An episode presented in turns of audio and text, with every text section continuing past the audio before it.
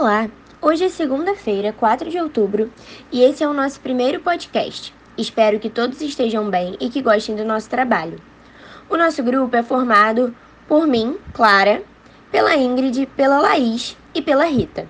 E hoje discutiremos aspectos técnicos e opções metodológicas da atuação docente. Para isso, chamamos dois amigos professores para serem entrevistados e responderem três perguntas escolhidas por nós. Portanto, é importante separar técnica e estratégia. A estratégia é a arte de aplicar ou explorar os meios de condições favoráveis e disponíveis, com vista à consecução de objetivos específicos, enquanto técnica refere-se à arte material e ao conjunto de processos de uma arte, maneira, jeito ou habilidade especial de executar ou fazer algo. É, estamos com o Enio e o João, que responderão as perguntas. Qual estratégia metodológica você utiliza em sala de aula? É a primeira pergunta. Segunda pergunta. Você acha que essa estratégia supera o caminho tradicional estabelecido há anos em relação aluno, professor e conhecimento? Terceira, o que você mudaria no currículo atual de ensino que facilitaria a metodologia utilizada em sala de aula? Quarta e última, como você enxerga as novas políticas educacionais estabelecidas ao longo dos anos, como, por exemplo, escola sem partido e unidades educacionais direcionadas apenas à educação especial.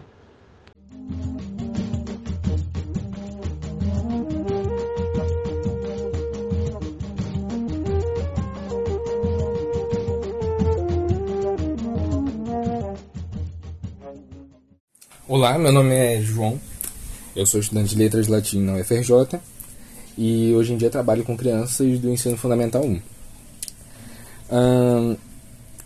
A estratégia metodológica que eu utilizava em sala, que eu utilizo em sala, é, bate muito com a do construtivismo de Jean Piaget, né? que é daquele dinamismo entre professor, aluno e conhecimento, onde o aluno é ativo naquela construção do conhecimento dele e o professor vai mediando esse processo, não é? É, é, é dar essa autonomia para o aluno. Eu acho isso extremamente importante. Se essa estratégia supera o caminho tradicional, acho que sim, com certeza. Porque o caminho tradicional, o método tradicional hoje em dia, ele é de maneira muito vertical. É, então, o professor detém aquele conhecimento, passa para o aluno, o aluno simplesmente tem que adquirir e assimilar sem questionar. Então eu acho isso meio nocivo. Eu acho que o questionamento, acho que essa análise mais profunda e construída pelo aluno, acho que acrescenta muito mais. O que eu mudaria no currículo? A pressão, essa cobrança em cima de certas matérias. É, português e matemática, no caso, né? Elas são as mais cobradas em, na maioria dos colégios pelo menos não vi algo diferente em outros. Uh, e acabam deixando de lado outras coisas importantes também nas outras matérias, sabe? Não são só elas que são que tem bastante conteúdo e por isso tem que ser mais trabalhadas ou porque usamos todo dia. Tudo a gente usa todo dia, sabe? Então eu acho que deveria ter uma deveria ser igual essa distribuição. Essas novas políticas é, principalmente a escola sem partido. A, a, questão da escola sem partido é que cresceu e, e simplesmente acho monstruosa, assim, é porque ele imita o professor, não é?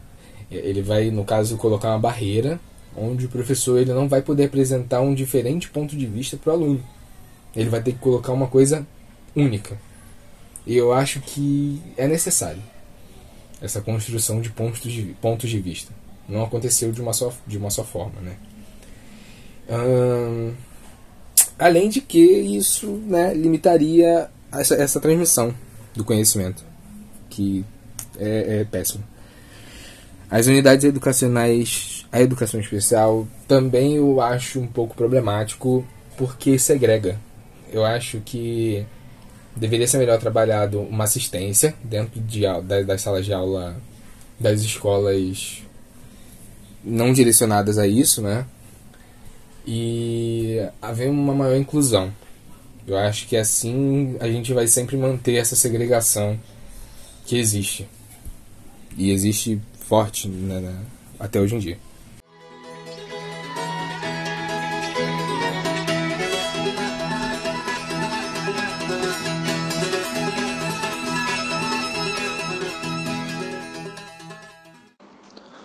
Olá, eu me chamo Enio, sou professor de escolas públicas e particulares daqui do estado do Rio de Janeiro e, e vamos lá, em relação à estratégia metodológica, eu em geral trabalho com a estratégia construtivista, buscando promover essa autonomia do aluno.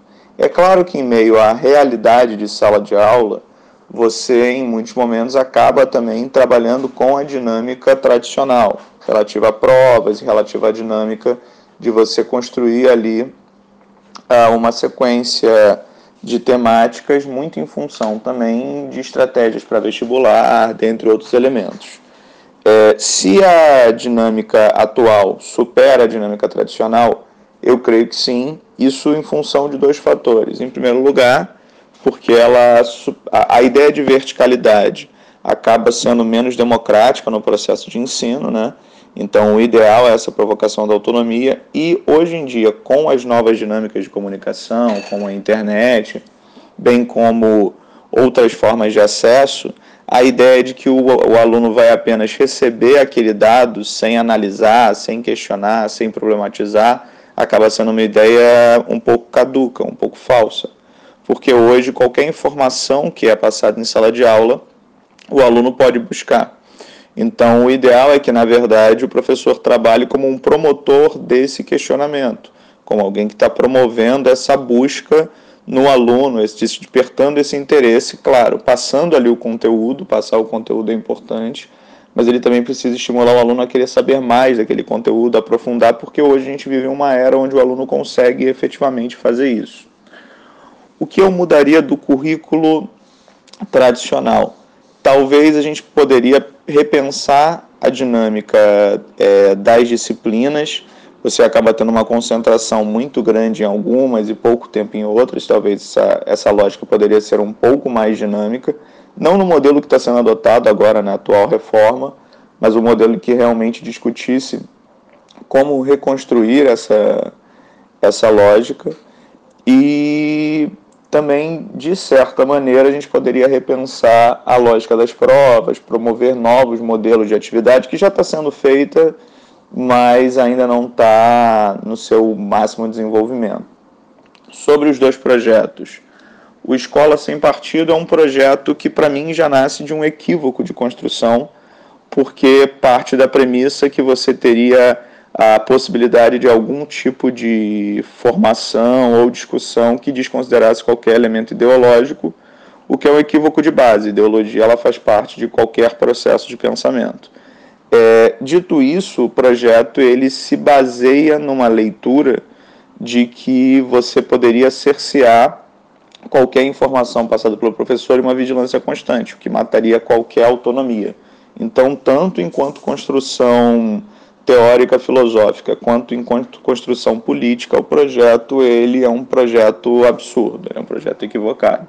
E sobre as unidades especiais, é, eu já tive experiência com alunos especiais em sala é, e muitos deles se é, tiveram uma experiência desse processo positiva pela convivência com outros alunos.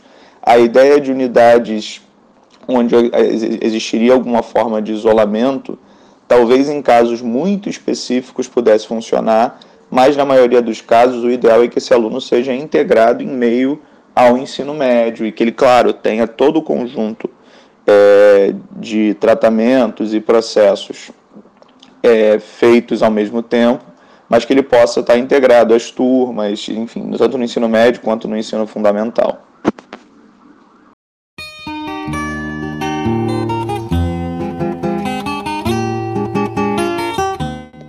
Após ouvir a resposta desses professores, podemos concluir que, apesar de terem perspectivas metodológicas iguais, eles também possuem pensamentos diferentes, e é assim que acontece em todas as salas de aula e com todos os professores.